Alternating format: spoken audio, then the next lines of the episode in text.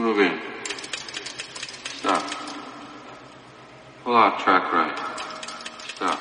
Zaragoza te habla Center and pull back. Stop. La monarquía en el callejero de Zaragoza, primera parte. Stop. Center and stop.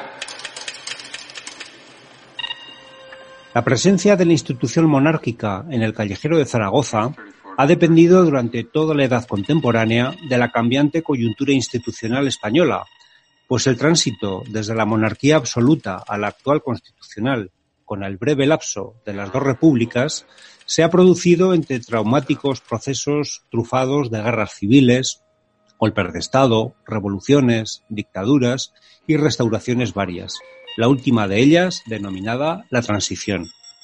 Y todo ello ha tenido reflejo en el nomenclator de la ciudad, con altas y bajas al albur de estos acontecimientos. Por ello, hoy dedicaremos un primer programa a la situación y cambios producidos en el siglo XIX. Comenzamos. Enhance 5719. Track 45 left. Resulta llamativo que hasta 1863 apenas encontremos en el callejero unas pocas referencias a la monarquía, que siempre resultan ser genéricas y sin ninguna alusión directa a un monarca en concreto, salvo el lapso de tiempo que la antigua plaza de San Francisco fue denominada de San Fernando en homenaje al deseado rey Fernando VII hasta su sustitución por el de Plaza de la Constitución tras la muerte de este rey en 1833 y el tránsito hacia un Estado liberal y constitucional. Precisamente ese mismo año de 1833 encontramos otra referencia monárquica cuando se colocó la primera piedra de una nueva fuente en la plaza de San Fernando como homenaje al juramento que hizo la princesa heredera, que luego sería Isabel II, denominándose por ello Fuente de la Princesa, que en el siglo XX tuvo una azarosa vida hasta terminar en el Parque de Buenavista. Respecto a las calles con referencias monárquicas genéricas, encontramos, por ejemplo, la calle de las Infantas, que hacía referencia a esta familia infanzona, la calle del Príncipe, que indicaba el título nobiliario reservado al heredero de la corona, la calle de los Infantes de San Pablo, que informaba de los nietos del rey Alfonso X de Castilla, que en el siglo XIII fueron acogidos por el rey Alfonso III de Aragón. La calle de la Reina, que se vinculaba al título nobiliario de la esposa del rey o a su sucesora legítima, que en el caso del reino de Aragón no podía ejercer por su condición de mujer.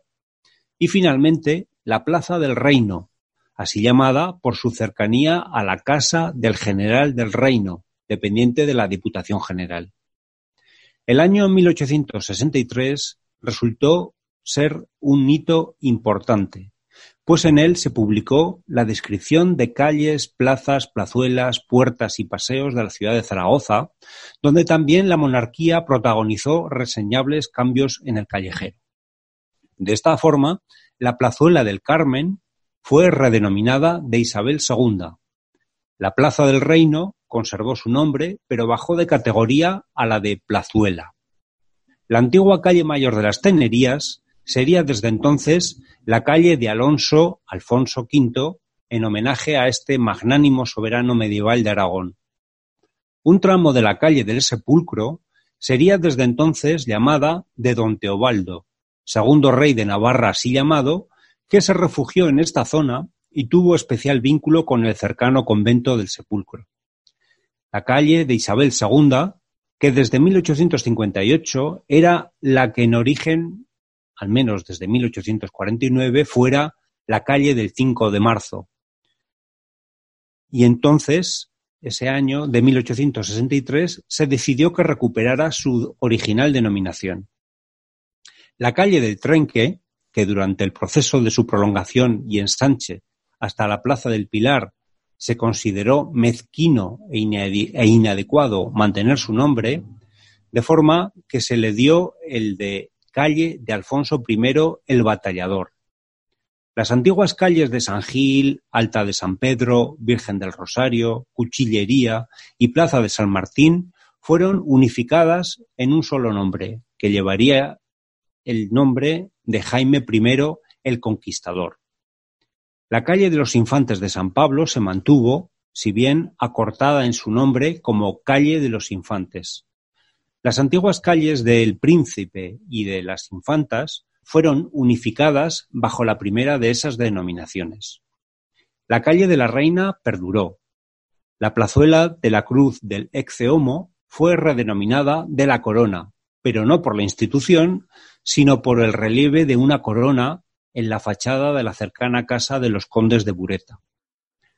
Tras la gloriosa revolución de 1868 que puso final al reinado de Isabel II, la calle del Príncipe sería desde entonces denominada Calle de la Libertad. La calle de la Reina pasó a ser la calle de la Soberanía Nacional y la plazuela de Isabel II la Plaza del Pueblo. Llamativamente, la restauración borbónica que se produjo en 1875 no alteró estos cambios. Terminamos de esta forma el programa de hoy, dejando una segunda parte que dedicaremos en el próximo programa a la situación y cambios producidos en el siglo XX y principios del actual siglo XXI. Un cordial saludo y nos escuchamos en una próxima ocasión.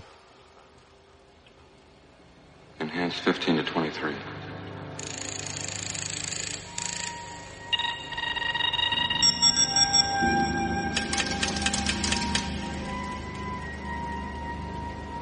Give me a hard copy right there.